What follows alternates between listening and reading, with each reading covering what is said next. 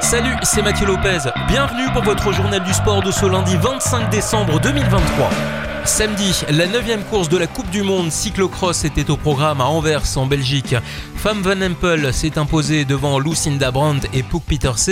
Il s'agit du troisième succès en Coupe du Monde pour la néerlandaise. Dans la catégorie U23, c'est une bonne deuxième place pour Marie Schreiber et une huitième place au classement de la course.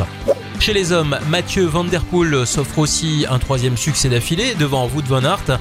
Tom Pitcock, handicapé par une chute dès le départ, a dû se contenter de la huitième place.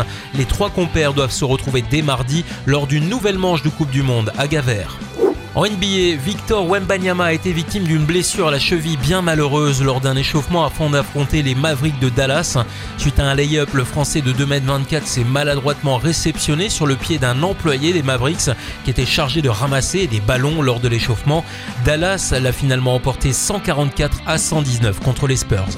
En football, la première ligue a tourné à plein régime samedi avec un match nul qui avait tout d'exceptionnel entre Liverpool et Arsenal. Score final un partout. Arsenal conserve un point d'avance sur les Reds et reste en tête du classement. Manchester United n'a pas gagné pour la quatrième fois consécutive et se retrouve à la huitième place du tableau après sa défaite 2 à 0. Son adversaire West Ham a dépassé Manu et compte deux places d'avance sur les Red Devils. On retiendra également la victoire de Tottenham 2 buts à 1 contre Everton et la défaite de Newcastle 1-0 sur le terrain de Luton. Enfin, Wolverhampton a battu Chelsea 2 buts à 1 dimanche après-midi.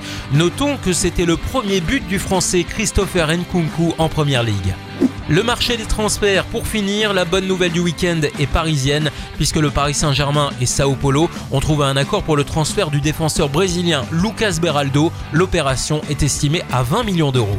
Voilà pour l'actu sportive du week-end. Joyeux Noël à tous et à lundi prochain pour votre journal du sport.